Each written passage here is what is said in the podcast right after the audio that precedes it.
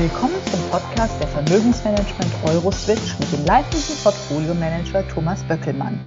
Herr Böckelmann, das Drohgespenst Inflation ist ja derzeit in aller Munde. Was bedeutet denn die Entwicklung der Inflationszahlen in Ihren Augen für die Notenbanken? Das ist ein Dilemma. Ist wirklich ein Dilemma, äh, wenn man sich nochmal vor Augen führt. Seit Jahren kämpfen die Notenbanken für einen Anstieg der Inflation. Wir waren ja jahrelang faktisch deutlich unter zwei. Und es ist ja dieses globale Ziel erklärt worden, dass ein neutraler Zins äh, möglich sei bei einer Inflationsrate um die zwei Prozent oder leicht darunter. Und jetzt misst man für Europa im Schnitt drei Prozent, für die USA fünf Prozent. Und wenn man sogar die Warenkörper ein bisschen realitätsnäher gestalten würde, wäre sie vielleicht sogar noch höher. Und eigentlich müssten die Notenbanken natürlich jetzt mit Zinsanstiegen reagieren. Aber das geht natürlich nicht, weil die weltweite Staatsverschuldung ist derart hoch, dass steigende Zinsen für diese Schuldnerstaaten faktisch untragbar würden. Also ist man aktuell bemüht, ein bisschen auf Zeit zu spielen und diese Inflation auch als rein temporär oder wie man so schön auf Englisch sagt, transitory zu beschreiben. Denn es kann ja auch sein, dass wirklich diese, diese Dynamik in der Inflation ausschließlich ähm, dem Reopening der Pandemie geschuldet ist, weil diese hohen Sparquoten, hoher Konsum, Investitionsstau jetzt auf geringe Kapazitäten trifft. Darauf setzen die Notenbanken. Eine Normalisierung ist nicht ausgeschlossen. Das sagen wir auch, aber ganz ehrlich, wenig wahrscheinlich, denn es gibt viele, viele strukturelle Aspekte, die für eine steigende Inflation sprechen. Sie haben ja die Zinsanstiege schon erwähnt. Mal angenommen, die Inflation müsste tatsächlich mit Hilfe davon gebremst werden. Welche konkreten Auswirkungen würden Sie sehen? Das ist wahnsinnig komplex und man muss das sehr differenziert sehen. Also als Anleger, als Vermögensverwalter muss man natürlich zunächst auf die Reaktion der Kapitalmärkte schauen. Und wir haben in der Geschichte oft gesehen, dass Kapitalmärkte sehr, sehr geschockt sind, wenn diese Liquiditätsversorgung der Notenbanken abrupt gebremst wird ähm, durch Rückkaufprogramme bei, bei Anleihen oder eben sogar durch Zinsanstiege. Wir erinnern uns an dieses Tapering 2013 oder auch 2018, als die US-Notenbank diesen entscheidenden Zinsanhebungsschritt zu viel gemacht hat und die Märkte wirklich in ein Chaos gestürzt hat. Das sind aber meist sehr, sehr kurzfristige Dinge. Hm, da kann man auch hindurchschauen. Es muss ja alles nicht so schlimm werden mit der Inflation, aber kurzfristig ist es wirklich eine Sache, die man nicht unterschätzen darf. Da kann es zu richtig heftigen Verwerfungen kommen, zumal auch gerade in der jüngsten Zeit viele neue Anleger an den Märkten zum Beispiel Aktien noch auf Kredit gekauft haben. Realwirtschaftlich, der zweite, der zweite Block bei Zinsanstiegen hm, ist die Auswirkung eher, eher mittelfristig. Also es ist, hängt vom Geschäftsmodell ab nicht jedes Unternehmen leidet jetzt, äh, wenn die Zinsen von 1,5 auf 2,5 Prozent steigen. Das ist nicht unbedingt kriegsentscheidend, wenn man nicht das gesamte Geschäftsmodell auf Kante genäht hat. Insofern, es gibt auch viele Modelle, Geschäftsmodelle, die sogar mit steigender Inflation ganz gut leben können. Wenn alles moderat bleibt, muss das gar nicht so schlimm sein. Am schlimmsten ist es wirklich, es ja eingangs gesagt, für die Staaten, weil ab einem gewissen Schuldenstand und mit steigenden Zinsen die, die Sozialstaatlichkeit, an die wir uns so gewöhnt haben, faktisch nicht mehr finanzierbar ist. Steigende Zinsen bedeuten, dass der Zinsanteil am Staatshaushalt immer größer wird und in der Folge kommt es vielleicht dann zu Steueranhebungen, um sich zu finanzieren. Und dann haben wir wirklich die harten negativen Implikationen, Auswirkungen für den Kapitalmarkt und die Realwirtschaft. Deswegen das Beste ist, die Notenbanken kriegen diese ganze Inflationsthematik frühzeitig in den Griff. Und das Schlimmste wäre aktuell der Eindruck, die Notenbanken würden die Kontrolle verlieren. Die Geister, die ich rief sozusagen. Was müsste denn passieren, um die Inflation niedrig zu halten? Ja, das ist leider nicht nur ein Thema für die Notenbanken. Also ich befürchte, äh, dass wir da äh, viel mehr äh, die Politik brauchen, denn es gibt viele, viele strukturelle Themen, ähm, die inflationserhöhend wirken. Da ist zum einen diese großen geopolitischen Themen, alleine der Streit US-China oder auch Europa mit dem Brexit, das sind alles Punkte, die sprechen für Deglobalisierung, für zunehmende Handelshemmnisse Und man sieht es ja auch schon in der Argumentation.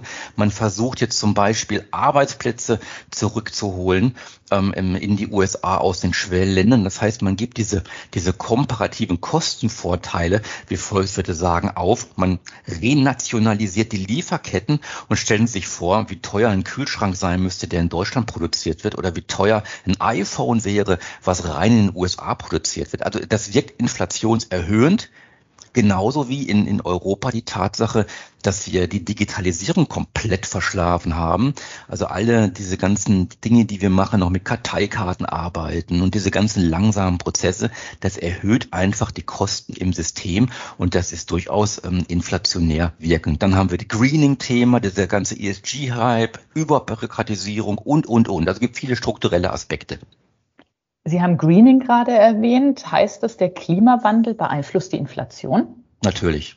Ganz klar, und das wird viel zu wenig ausgesprochen. Fakt ist ja schon, also für uns als, als deutsche Stromkonsumenten, wir haben ja jetzt schon einen der höchsten Strompreise der Welt. Und, und das Problem ist nicht die Klimapolitik als solches, die brauchen wir. Das Problem ist, sie ist völlig falsch umgesetzt. Falsch angesetzt, falsch umgesetzt. Man kann zum Beispiel nicht Atomkraft abschalten, Kohle abschalten gleichzeitig neue Energien fördern, aber dann ohne Speicher zu planen, Stromtrassen letztendlich auch wirklich zu bauen und nicht nur drüber zu reden. Das sind alles Dinge, man verknappt das Angebot und das heißt, es kommt zu steigenden Preisen. Steigende Preise reduzieren die Wettbewerbsfähigkeit für die Wirtschaft und letztendlich dann auch das Wertschöpfungspotenzial für die Wirtschaft. Und dann kommt noch ein weiterer Effekt des Greenings dazu. Das spürt man jetzt schon. Das heißt, diese Einmischung der Politik in das Finanzsystem. Es wird ja Druck ausgeübt auf Banken, an bestimmte Sektoren oder Unternehmen keine Kredite mehr zu vergeben. Es wird Druck ausgeübt auf Aktionäre, in bestimmte Branchen und Unternehmen nicht mehr zu investieren. Das heißt, man versucht seitens der Politik den Dreckschleudern das Geld zu entziehen. Aber das ist natürlich der falsche Ansatz, ja, weil gerade bei diesen Dreckschleudern, ich denke mal an Grundversorger wie Beton, Stahl, Aluminium, die brauchen wir ja. Die brauchen wir und es ist natürlich fatal, ähm, bei denen das Geld zu verknappen. Ähm, dadurch werden die ja nicht besser oder sauberer oder grüner, sondern man verknappt das Angebot und im Endeffekt wird erstmal alles teuer. Also insofern ist diese ganze Umsetzung der Klimapolitik, so gut sie gemeint ist, ähm, wahnsinnig realitätsfern und einfach nicht zu Ende gedacht. Spannend. Sie erwähnten aber auch noch das Wort Bürokratie, Bürokratisierung als Inflationstreiber. Was steckt da dahinter? Es, es mag einfach eine Befürchtung äh, äh, von, von uns sein, aber ähm, es hängt damit zusammen, dass ähm, die, die Politik sich zunehmend in die wirtschaftlichen Aktivitäten einmischt und zwar in, in der gesamten Breite. Äh, Greening hatte ich ja schon genannt, da wird das immer mehr versucht, aber jetzt auch infolge der Pandemie erleben wir ja immer mehr ähm, staatliche Einmischung und staatliche Einmischung bedeutet, dass man halt immer mehr Mitarbeiter braucht oder immer mehr Zeit braucht, um Administration zu bewältigen, sei es das Ausfüllen von Formularen oder hier einen Bericht schreiben, dort einen Bericht schreiben. Und denken einfach mal an diese beiden großen Blöcke Datenschutz oder jetzt seit neuestem dieses Lieferkettengesetz. Also Bürokratie bedeutet erstmal steigende Kosten, ist ein Kostenfaktor. Und Unternehmen werden versuchen, diese Kosten umzulegen auf die Preise. Das heißt, das wird inflationär und Bürokratie senkt Produktivität und somit Wertschöpfungspotenzial. Aber wir sind damit nicht alleine. Selbst die EU-Kommission, das ist das Schöne, hat vor ein paar Wochen äh, etwas dazu geschrieben und hat selber äh, zugegeben, dass Bürokratie ähm, ein Kostenfaktor sei und man verspricht Besserung für die Zukunft. Schauen wir mal. Also wir sind im Hinblick auf Politik nicht so optimistisch, aber wir sind sehr, sehr froh, dass selbst eine EU-Kommission das als großes Thema erkannt hat. Ja, das ist ja schon mal ähm, ein etwas positiverer Ausblick. Jetzt hatten wir das Inflationsgespenst, das durch diese Podcast-Folge gegeistert ist. Haben Sie irgendwas, einen optimistischen Blick in die Zukunft? Durchaus. Ja, aber auch erst in jüngster Zeit gewonnen. Wir wissen ja, ähm, wir Deutschen legen das Geld falsch an. Also wenn man sich die, die, die, die Bundesbank-Statistiken anschaut, dann sind ja drei Viertel der Gelder, satte 75 Prozent der Inflation schutzlos ausgeliefert und das, obwohl äh, die meisten Deutschen ja Inflation als, als großes Angstthema benennen. Girokonten, Sparbücher, Staatsanleihen, Versicherungen, real faktisch kein Inflationsschutz. Aber wir sehen gerade jetzt auch während der Pandemie eine Rekordanzahl an Depoteröffnungen von deutschen Anlegern. Immer mehr deutsche Anleger schauen Richtung Aktien für die Altersvorsorge. Das ganze Thema Realwerte wie Immobilien und, und, und wird wieder verstärkt diskutiert, auch in den Medien. Das ist eine sehr, sehr schöne Entwicklung. Und dann, nicht zuletzt, wir haben vor uns äh, die Bundestagswahl und auch da sehen wir ja einige Parteien, die über einen Generationenfonds sprechen. Das heißt, dass man wirklich mit Staatsgeldern finanziert erstmal in Aktien, in realwirtschaftliche Beteiligung investieren möchte für die Neugeborenen, für die Jugend, um dann letztendlich auch das Rentensystem wieder tragbarer zu machen. Also das sind sehr, sehr, sehr positive Aspekte. Und dazu gerade so die letzten Themen sind das, die uns dann doch wieder zuversichtlich in die Zukunft blicken lassen. Herr Böckelmann, vielen Dank für das Gespräch und wir hören uns nächsten Monat wieder. Ich danke Ihnen.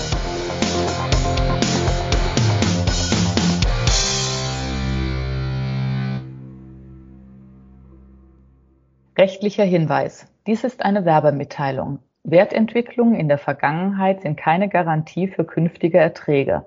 Der Podcast dient ausschließlich der unverbindlichen werblichen Information und stellt weder ein Angebot noch eine Beratung, Empfehlung oder Aufforderung zum Kauf oder Verkauf eines Wertpapiers, eines Finanzinstruments oder einer Finanzanlage dar.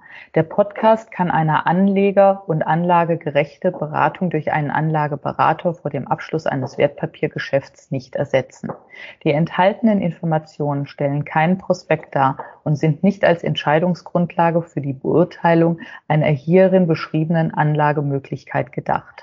Den Chancen eines Finanzinstruments stehen stets auch die entsprechenden Risiken, wie zum Beispiel Kursschwankungen oder Ausfallrisiken gegenüber. Wertpapiere können im Wert steigen oder fallen.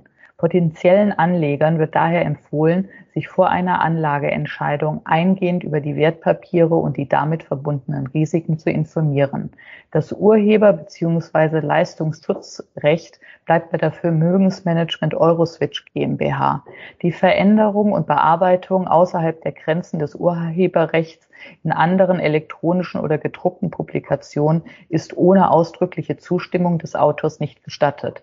Verkaufsunterlagen und weitere Informationen zu in Bezug genommenen Wertpapieren können Sie in deutscher Sprache unter www.euroswitch.de abrufen. Alle Rechte vorbehalten.